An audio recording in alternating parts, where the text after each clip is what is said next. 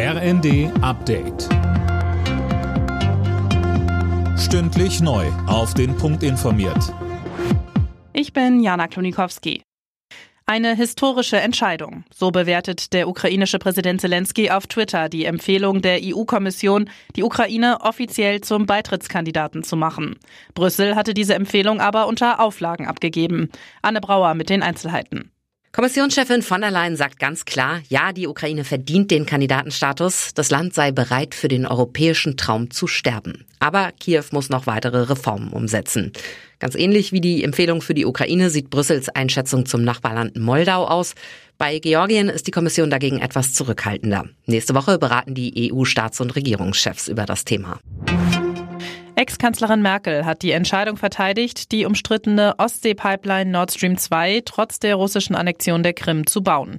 Sie habe zwar nicht an Wandel durch Handel, aber an Verbindung durch Handel geglaubt, so Merkel im RD-Interview. Beim Bundesparteitag der AfD im sächsischen Riesa steht heute die Wahl der Parteispitze an. Erstmals könnte es auch einen alleinigen Parteivorsitzenden geben. Bisher wurde die AfD von einer Doppelspitze geführt. Mehr dazu von Max Linden.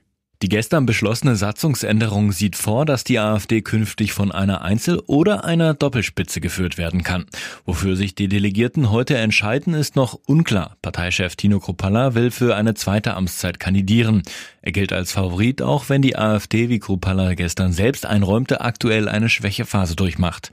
Als mögliche Co-Vorsitzende ist Fraktionschefin Alice Weidel im Gespräch. Angesichts der hohen Temperaturen steigt in vielen Teilen Deutschlands die Waldbrandgefahr. Im brandenburgischen Treuenbrietzen stehen bereits 60 Hektar Wald in Flammen. Die Feuerwehr ist im Großeinsatz. Die Löscharbeiten werden durch Munitionsrückstände in dem Gebiet erschwert. Bereits vor vier Jahren hatte der Wald dort tagelang gebrannt. Alle Nachrichten auf rnd.de